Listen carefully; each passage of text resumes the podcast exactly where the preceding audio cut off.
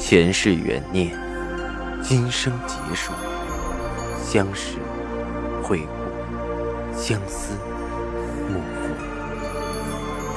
忘川河畔孤等，三生石前许愿，浮华落尽，只余情深入。欢迎收听由喜马拉雅出品的《情似故人来》，作者。文安初心忆故人，蒋波，魅影，明月照经纶，木千林。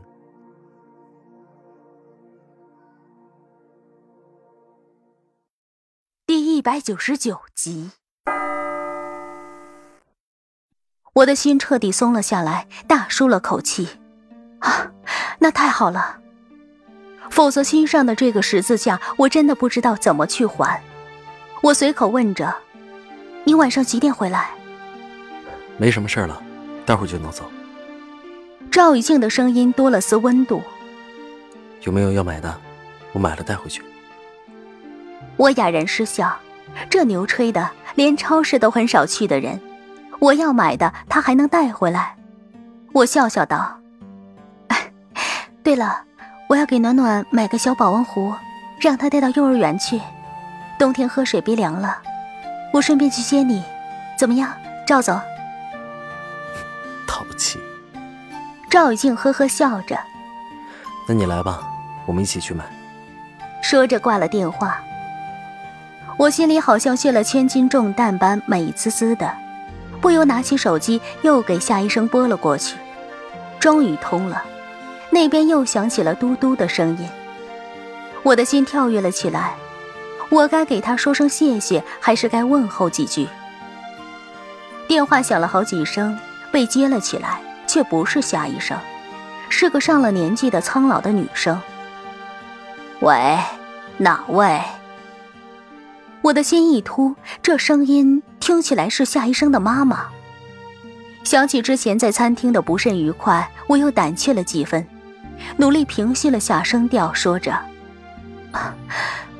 我是宋清扬，请问夏医生在吗？电话那边是湖水一样的宁静。过了很久，忽然掀起了波澜。宋小姐，你找志锦做什么？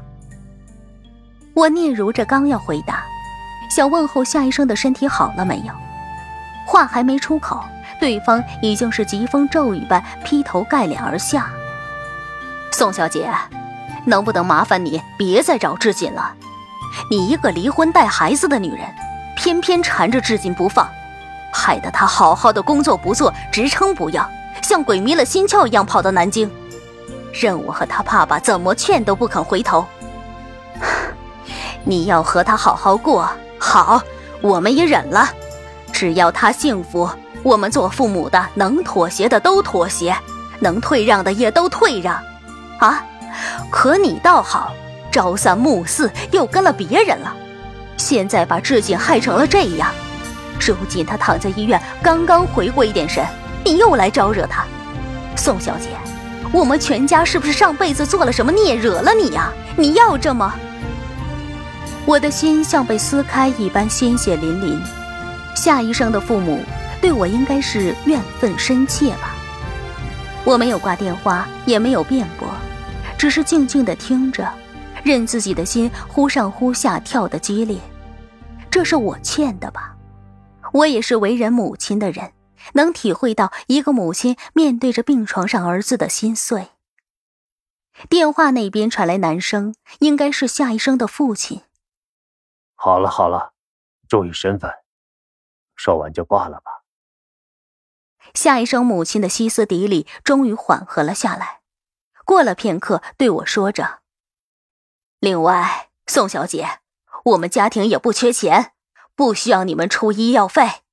我只求你离志锦远一点，别再骚扰他，好吗？”我愣了一下，医疗费，想来是赵雨静托人去做的。也许在他的心里，会固执的以为夏医生的催眠是为了场标，这情分也是他欠下的。我心里翻江倒海似的难受，还是问道：“好，我不再找他，但我想问问夏医生，他还好吗？恢复的怎么样？”夏医生的母亲顿了一下，说着：“现在看来还不错，希望不要再复发。”宋小姐，宋，我们拜托你了，别再找他了。他要是找你，你也干脆利索的挂了，行不行？我嗯了一声，匆匆挂了电话。只要他安好，我便卸下了心障。如果不联系他，比问候他对他更好的话，我自然可以做到。只是心里却是种种胀胀的酸涩。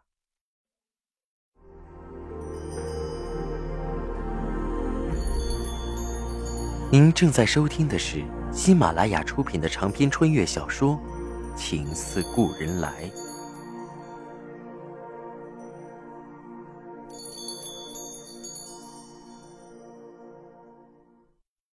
我平静了下心绪，开车到了司之恒楼下，给赵雨静打去电话。好了吗？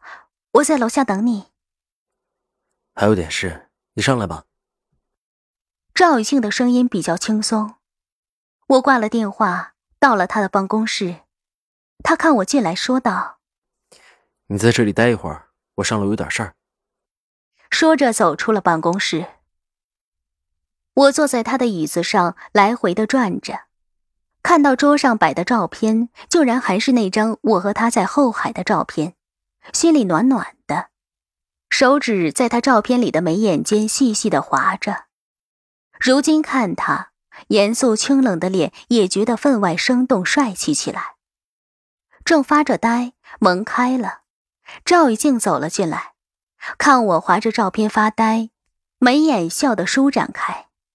真人就在这儿，怎么不摸活的？我的脸臊得通红，这人真是越来越口无遮拦。我噌的站起来，转移着话题。赶紧收拾，磨蹭死了，像蜗牛似的慢慢吞吞。还嫌我胆子大了？赵雨静走过来，捏着我的脸，眸子里都是笑意。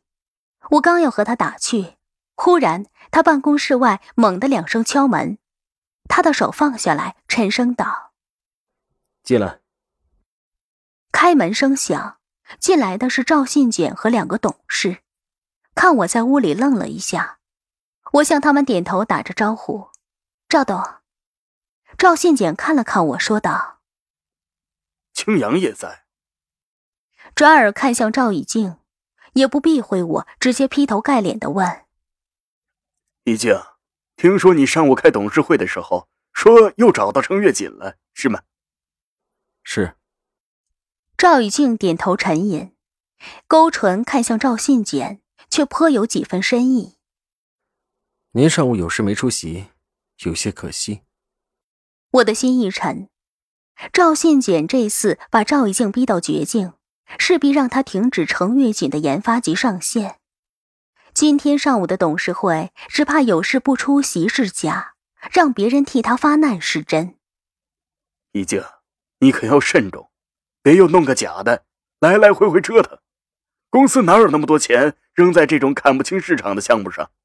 再说，总出假的，对公司的声誉可不好。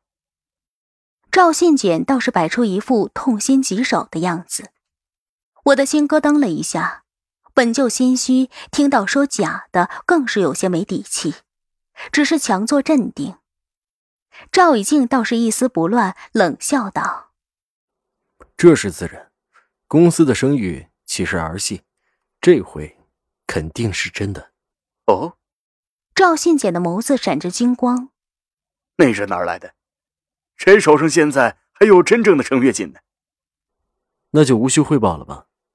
赵玉静的声音清冷。